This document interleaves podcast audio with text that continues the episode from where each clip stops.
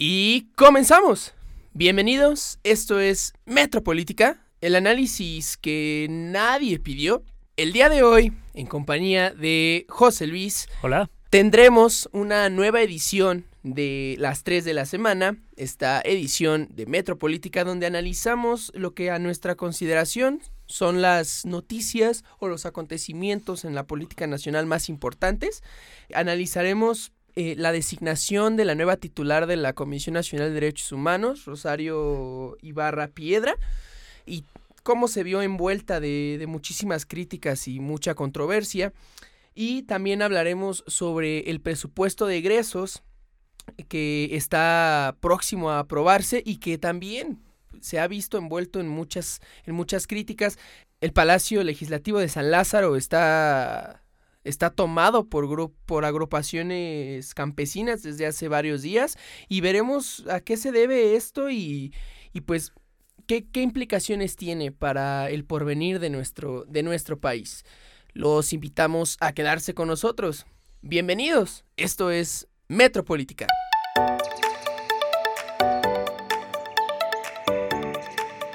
Bueno, comencemos eh, este episodio de Metropolítica pues, presentando a mi locutor de cabecera, José Luis Romo. ¿Cómo estás, amigo? Todo bien, amigo. Perfecto. Otro, otra fría mañana, ¿no? ¿Qué, ¿Qué, está pasando? De aquí en adelante puro frío. Qué bueno, qué bueno porque ya nos encierra tanto el calor y ya no estamos casi semidesnudos en esta sí. cabina. no, omitan eso, no es cierto. ¿O sí?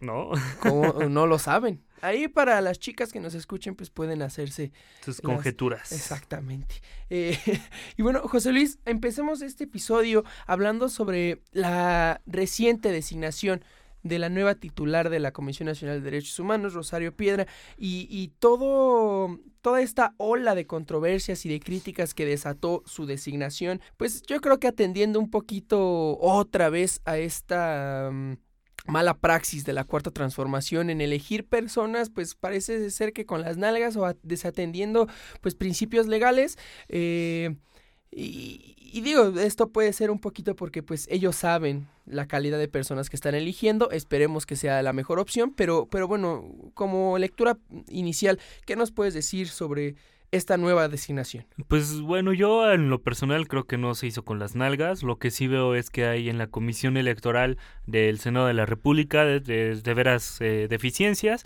dado que ahí incumplió con un requisito de forma para ser candidata, que desde ahí eh, la comisión tuvo que decir no a, a la candidatura de esa mujer para, para este, conducir la CNDH. Eh, no importa, digo, al final ya está aquí, ¿no? Ahora lo que sí noto es que eh, el PAN es así como haciendo toda una... Eh, como, como una planificación malévola y macabra. El pan está, siendo el pan. Ajá, buen punto. eh, haciendo toda una planificación aquí media macabra, está pues eh, impugnando un proceso electoral que realmente no tiene ni pies ni cabeza la impugnación. Eso es, este, en ese sentido, digo, lo que debemos entender es que el nombramiento tiene que ser tendencioso en algún momento. Es una cuestión política.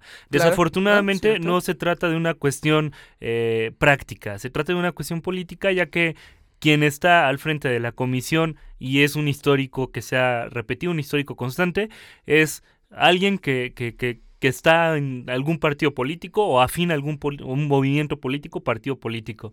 Entonces digo, presidente a fin de cuentas, ¿no? Eh, no creo como tal el presidente podría ser también a poderes legislativos o hasta judiciales, pero siempre afines a, a determinados este, corrientes políticas. Que bueno, yo creo que en este sexenio pues no hay una diferenciación, ¿estás de acuerdo? O sea, si está si eres afín a la mayoría en un en el Congreso, por ejemplo, pues eres afín al presidente, sí. ¿no? Porque pues está este pues, esta eh, dominación. Es que como que partido. ya debemos de quitarnos un poquito esta esta paradigma, ¿no? O sea, hay que pensar y, y, hay que tratar de pensar en los poderes como poderes autónomos, como lo que significan y representan en una democracia como la que tenemos en México. Entonces yo creo que ya hay que pensar, hay que dejar de pensar en esta visión eh, presidencialista, porque pues ya lo habíamos comentado, ¿no? El acuerdo de transformación implica este cambio paradigmático del gobierno, del régimen que, que está en turno. Sin embargo, también eh, debe de representar una parte importante del pensamiento de las personas, de lo que ocupa cada persona. Entonces yo creo que es necesario quitarnos como esta eh, visión al respecto y comenzar a, pensar en, en, grande, diría Chicharito Hernández en la selección. Imaginemos cosas chingonas. Y los eliminaron, por cierto. vale, este, esto que mencionas sobre la importancia de ver por los intereses de la sociedad, yo creo que entra pues perfectamente en este caso específico porque pues estamos hablando de un organismo vital en, el, en la defensoría de las personas, ¿no? Estamos hablando del pues, órgano máximo de defensa se de los supone, ¿no? O sea, se supone. Bueno, si, si, no, si no había sido así, pues era por, por titulares o dirigencias anteriores, ¿no? Podríamos decir. Pues realmente yo creo que sí, o sea, que las titularidades anteriores han sido pues corruptibles eh, o se han eh, corrompido, a, través de, su gestión. Entonces, pues ahorita tendríamos que esperar todo lo contrario, ¿no? Y fíjate, nosotros, y, por ejemplo, yo lo veo mucho, ¿no? Y, y retomo lo del PAN, porque el PAN estuvo ahí chingue, chingue, chingue, chingue, y ha estado chingue, chingue. Y ya estoy diciendo, no, es que Rosario Robles de piedra, y Barra de piedra, como sea, ¿no? es casi lo mismo, fíjate. Sí, sí. y perdón, ¿eh? Una, una disculpa, nada de comparación, no hay punto de comparación. Este, pero eh, la cosa es que eh, podemos ah, observar cómo el pan está chingue chingue, mientras que los candidatos que estuvieron compitiendo para ser este, los titulares de la CNDH están armonizándose están tratando de generar un espacio de paz entre ellos para no descubrir más este aspecto tan vulnerado que son los derechos humanos en México. Entonces, yo, yo lo escuchaba ayer con un reportero y decía, o, sea, como si en la Cámara de Diputados casi se agarran a trancazos, ¿qué pueden esperar en la cantina, no? Entonces, es algo similar. O sea, ¿por qué la Cámara, en la Cámara de Senadores se tiene que estar insistiendo? específicamente hablo del PAN en ese momento. Eh, ¿Por qué se tiene que estar insistiendo en esto, esto, esto, esto? Cuando, que ya tenemos este, esta, esto, estos resultados, bien o mal, aquí están.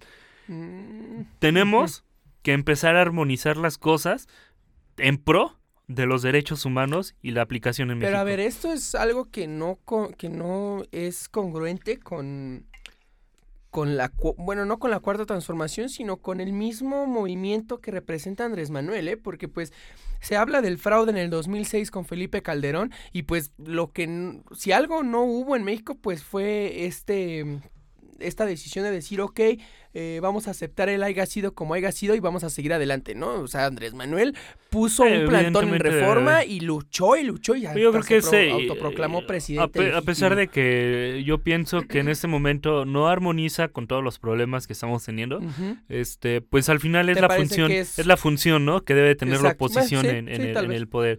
Y me llama la atención porque el PRI ha estado muy calladito. Sí, pues claro, pues los, tienen, los tienen ahí en el, el PRI ha estado muy caído en estos días. Morena, me parece. Ahora, vamos a entrar específicamente eh, en el caso de la nueva titular de la CNDH, porque el motivo de esta controversia, pues, fue que, y lo que tú mencionabas, ¿no? Este requisito que fue pasado por alto por, por el Senado de la República, pues fue que no podías, bueno, tú como candidato electo para la titularidad de la CNDH, no podías haber sido presidente o dirigente nacional o estatal de ningún partido político hasta un año antes de tu elección. Y esto fue algo con lo que no cumplió la señora Rosario Ibarra. Así es, pues no lo cumplió, digo, y pero ahí no, no sé a quién echarle más la culpa, o sea... Eh, yo creo que es lo mismo que con, que con la renuncia de Medina Mora, ¿eh? O sea, es es, es, lo mismo porque el Senado está pasando por alto situaciones que son de ley para eh, conseguir sus propósitos. A mí me parece que pues ahí, y pues el Senado responde a una sola y única voz. yo no, yo no estaría tan seguro de eso. Yo este creo que esta luchadora social ha sido muy relevante en la porque lo es eso es lo peor fíjate en la, pues en la historia contemporánea no desde su mamá que estuvo en una lucha contra la guerra sucia este todos estos aspectos, digo, yo creo que esta mujer pues es muy, muy, muy increíble. Que ha hecho declaraciones en ese momento, ha hecho declaraciones afortunadas, eso no lo podemos pasar por alto.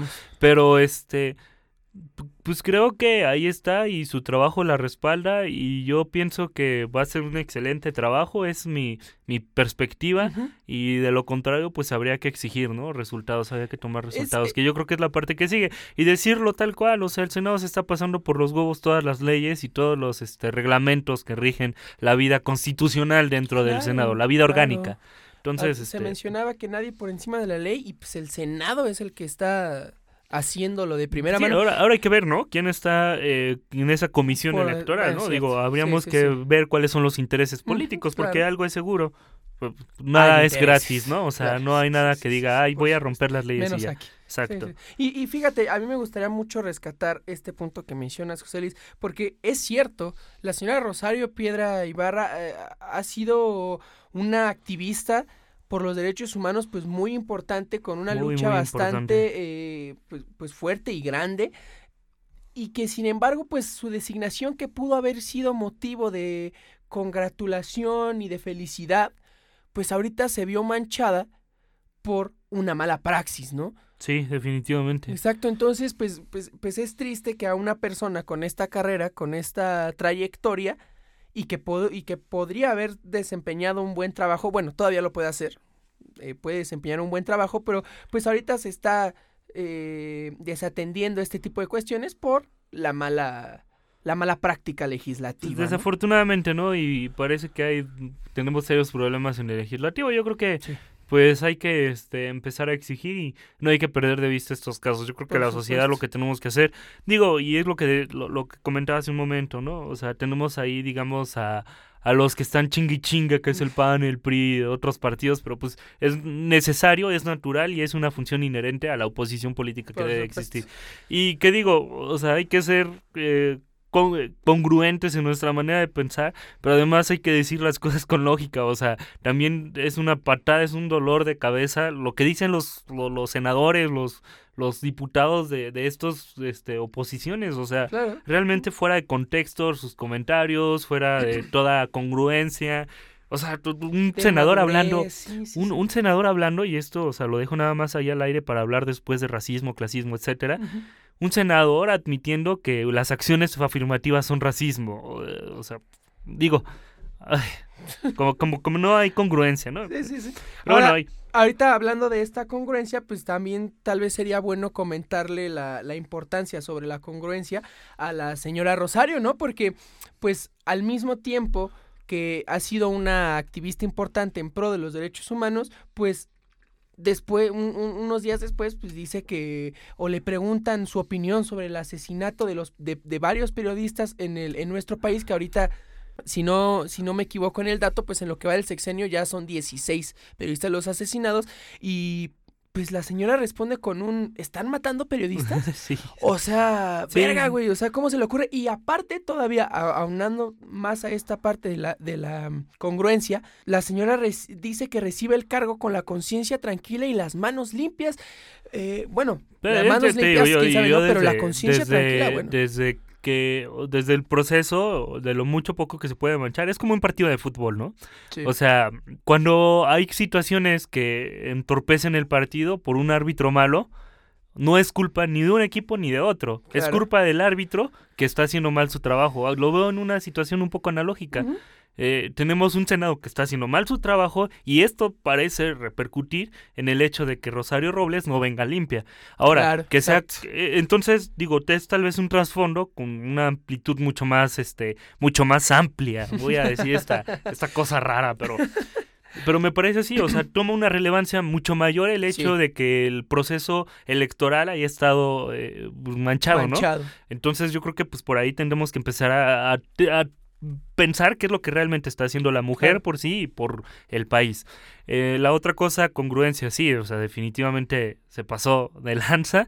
Espero que sea como en estos gobiernos de Fox donde decían que era un lapsus brutus.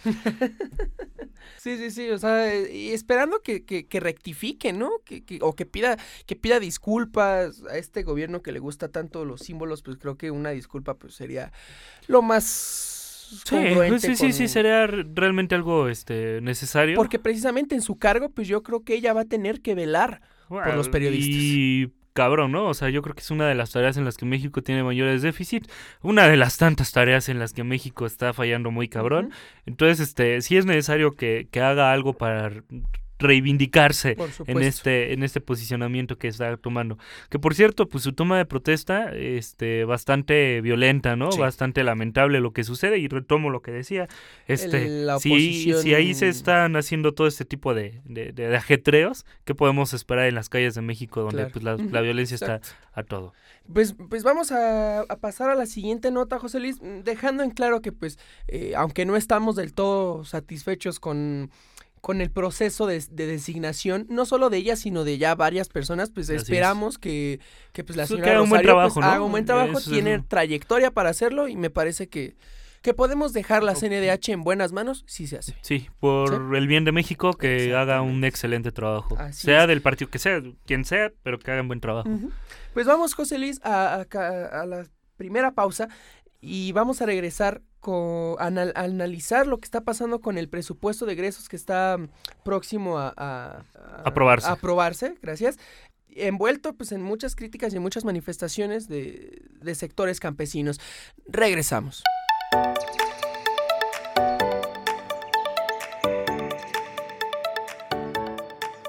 Y bueno, José Luis, vamos a regresar eh, con la segunda y última noticia de esta edición de las tres de la semana, que ahora serán solamente dos, eh, por cuestiones de tiempo.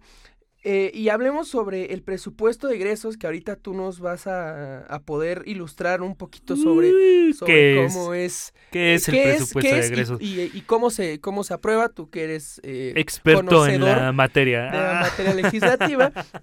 no, para nada. Pero tenemos una idea, ¿no? Para empezar, pues el presupuesto de egresos es un documento que tiene la calidad de ley en el que se eh, fijan las metas en las que o se asignan los presupuestos a determinadas áreas que se va a ejercer durante el año fiscal. Entonces tenemos que el presupuesto de egresos nace de la iniciativa eh, el presupuesto nace efectivamente del Poder Ejecutivo a través de la Secretaría de Hacienda y Crédito Público y su principal documento base es el Plan Nacional de Desarrollo. Es a partir de ahí que se tienen diferentes ejes en los que se trabaja para tener un presupuesto que cumpla o que siga los condicionamientos que se han predeterminado durante ese eh, Plan Nacional de Desarrollo. Entonces se realiza una... Eh, asignación de documento, de eh, asignación de presupuestos de determinadas áreas y se hace para el ejercicio fiscal del año en curso, entonces del año que viene. Entonces, en este año se va a hacer para el año, 2000, el, ejercicio fiscal de 2020. Eh, nace y se tiene que pasar, me parece que hasta el 8 de septiembre eh, del cada año y tiene que aprobarse por mucho hasta el 15 de noviembre del año en que se esté elaborando. No, o sea, ya se tuvo que haber hecho, o sea, ya se tuvo que haber aprobado. Verga, sí, sí, ya ni sé ni en qué no, no, no estás viviendo en este país, amigo, ni en este día. Este, entonces, tenemos un problema porque se está echando ah, cuerda, eh, se está echando a andar un mecanismo que se dice, o, lo llaman eh, coloquialmente, el reloj legislativo, que es algo así como empezamos a sesionar, eh, se da un receso de la, de la sesión, como no hay las condiciones para seguir sesionando, básicamente quienes, la sesión en curso que van a retomar es la del día 6 de noviembre, o sea, como que nos comemos unos días y ahí hacemos cosas raras y cuestiones del Senado. Y hay una cuestión aquí importante. Desde hace ya varios días el Palacio Legislativo de San Lázaro ah, pues está, está tomado digamos de cierta manera, por diversas agrupaciones campesinas. Esto a raíz de, de que se, se pretenden reasignar 200 mil millones de pesos a cuestiones agrarias, ¿no? Y que se, les, se les fueron... Al campo, ¿no? Exactamente. A Sembrando Vida, que es el programa que se... Entonces, pues, pues esto es importante, ¿no? Eh, parecía que, que, que la cuarta transformación tenía esta visión social que, que sí, la puede tener en diferentes aspectos y que sin embargo están descuidando lo que desde mi punto de vista pues es uno de los sectores más importantes y uno que jamás se tiene que descuidar, que es el campo nacional. bueno, eso para empezar, pues ahí, eh, yo creo que vale la pena señalarlo, perdón. Una disculpa, me estoy muriendo en vida. ah, uno de los sectores que se ha descuidado durante todo el periodo neoliberal, que realmente es el periodo neoliberal de los años 80, 90 en adelante, se empezó a descuidar el campo y este fatal, ¿no? Tenemos auto, autosuficiencia alimentaria, ahora no la tenemos, ahora dependemos de otros países. Sí, desde el 92 con la reforma agraria. Y desde, antes, ¿no? que, por cierto, José Luis, ahorita vamos a hacer un pequeño comercial para el siguiente episodio o para un, episodio futuro donde estaremos platicando con un experto en la materia agraria para que nos explique sobre, sobre un poquito la, situación del campo nacional. Perdón, adelante. Y bueno, eh, nada más, este, continúo, se ha descuidado. Ahora el, lo que decía es que se lleva a cabo una planeación de acuerdo a lo que este, establece el Plan Nacional de Desarrollo. Entonces es importante tomar en cuenta que como se siguen las bases del Plan Nacional de Desarrollo, lo que se pretende en ese momento es entonces eh, llevar a esos programas que se determinaron desde el principio del sexenio eh, más cantidad de dinero. Es por eso que estamos viendo que hay un aumento en la cantidad de dinero a programas como Jóvenes Construyendo el Futuro, así como hay un aumento también a las pensiones para adultos mayores, para personas con discapacidad, que son... Pensiones a, expresidentes como de Bolivia. Ay, tenía que salir eso en algún momento. No es cierto. Y este... Y pues básicamente, eh, digamos, esa es la problemática, ¿no? Se están bajando recursos al campo para llevarlos a, a otros programas. Ahora, esto, esto es positivo. Digo, eh, la, la, reasignación a otros programas, a otros sectores de la población, sí, puede, puede decirse que es positivo para estos sectores eh, beneficiados, pero pues el campo nacional, pues como, como tú lo dices, ¿no? ¿Dónde está esta soberanía alimentaria? Pues, eh, lo, que pasa es que yo creo que viene en un, en un contexto de, de contraste porque la promesa de campaña del el candidato en ese momento, que era Andrés Manuel López Obrador, pues era lograr la autosuficiencia alimentaria. Y ahora nos encontramos con que están reduciendo los precios. Eh, los precios, el, presupuesto al campo, ¿no? Pero hay una cuestión que no podemos perder de vista. Estas eh, reasignaciones, o siempre han sido esas, uh, ¿cómo se le dice? Esas, este, presupuesto destinado al campo, siempre ha estado manchado por instituciones que según son a favor del campo, pero que no hacen bien su trabajo o que están respaldadas por otras fuerzas políticas.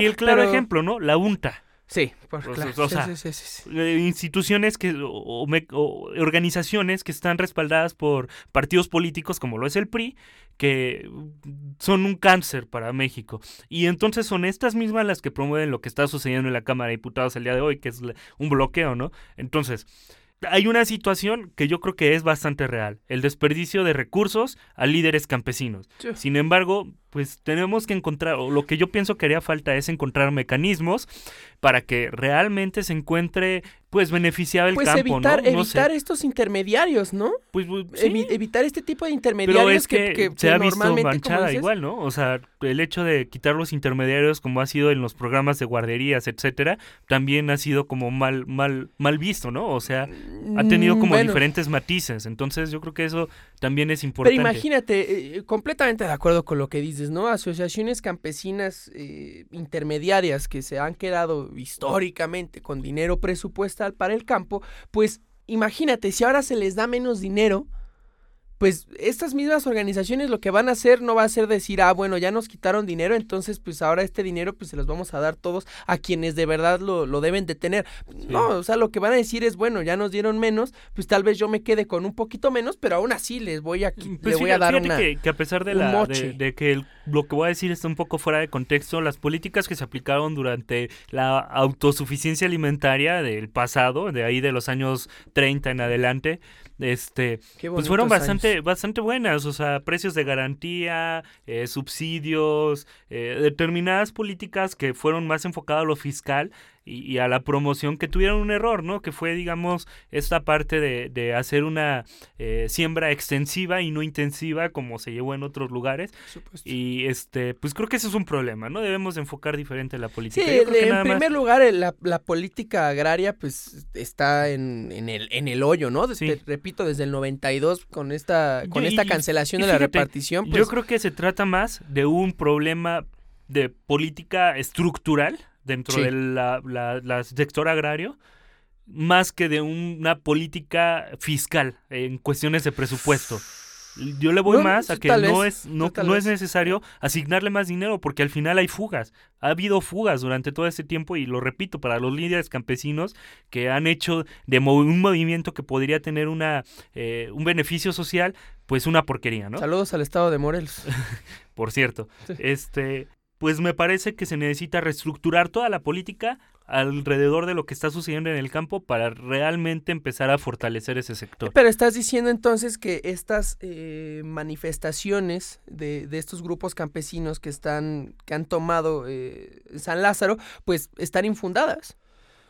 Uh, yo creo O- que que están podrían yo creo que están bien oh, ¿cómo decirlo? Que también ¿Cómo- quién sabe cómo? quién esté detrás. de eso. ese es el punto, ¿sabes? Yo creo que son válidas y son necesarias porque se tiene que hacer notar eh, los aspectos diferentes aspectos de la sociedad Cierto. y eso solo se logra, o sea, Mediante Me, la perdóname, pero no lo vas a lograr sentado desde un escritorio, lo vas a lograr saliendo a las calles. Claro. Sin embargo, sí pienso que todas estas movilizaciones, específicamente esta campesina, sí está siendo impulsada poquito... por algunas... algún líder sindical. Algún, algún, bueno, algún campesino. líder campesino Sí. que esté medio metito aquí con alguna fuerza Y que y obviamente verdad- está en desacuerdo con que le quiten dinero. y la verdad lo voy al PRI.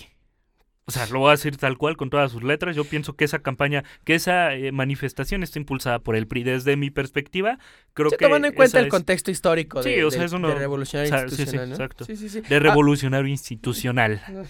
Que, de, que ya ni de revolucionario, Ni de ni de institucional. institucional, ni de partido, porque pues ya... Ya no sabemos qué es el PRI.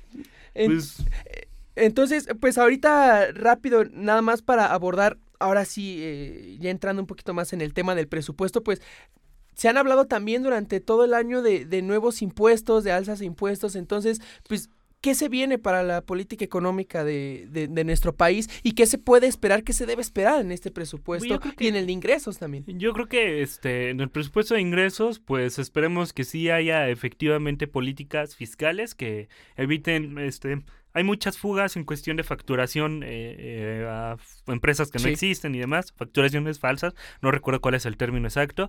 Entonces yo creo que ahí hay mucho trabajo que están Mucha para mí yo creo que yo creo que están haciendo bien en ese en ese aspecto la, la economía, la, la parte fiscal, yo creo que la están haciendo bien Sí, Santiago en Nieto algunas a- partes. Y aparte, ¿no? De Bueno, que sí, se está en- coaccionando el aparato de la Secretaría de, de Hacienda y Crédito Público, creo que están haciendo las cosas muy bien. de Administración Tributaria también. Entonces, este, yo espero que eh, por lo menos las presupuesto a universidades públicas, el presupuesto a eh, algunas ramas, ramos y, y partidas se queden como estén, porque es necesario. Este, yo creo que no necesitamos impulsar la educación pública como de lugar, entonces yo creo que ahí debe haber un parteaguas muy grande y este, pues espero que sea para bien esta. Si a diversos sectores se les va a, disminuir su presupuesto y se va a, a reasignar a, a sectores como la educación pública, la salud eh, y, muchos, y muchos otros sectores que se vieron afectados por esta cuestión de la austeridad, eh, que, que ya hablamos hace mucho tiempo sobre ella, pues pues enhorabuena, pero si no, y si se van a, si van a seguir estas fugas, si van a ver, se- seguir habiendo estos desvíos, pues, pues de qué chingados nos sirve, ¿no? Exactamente. Eh, José Luis, vamos a dejarlo eh, hasta aquí el día de hoy. Fue un episodio bastante corto, Un episodio flash. pero eh, pues estaremos de regreso pronto. Eh, les, les repito, tenemos por ahí pendiente una invitación con un profesor para hablar sobre la cuestión agraria y, sobre todas estas situaciones. Y pues bueno, José Luis, muchísimas gracias por No, estar aquí gracias el a ti, día de gracias hoy a todos los que nos están escuchando y muchos saludos, muchos abrazos y no balazos. Saludos a, a- Saludos a mi novia que hoy vino, por fin, después de tres mil años. Exactamente, nunca te había visto. Nunca me había visto. Es que le das pena. Bueno, y muchas gracias a ustedes por estar con nosotros un día más aquí en Metropolítica. Nos seguiremos escuchando. Muchas gracias. Esto fue Metropolítica. Hasta luego. Bye. Bye bye.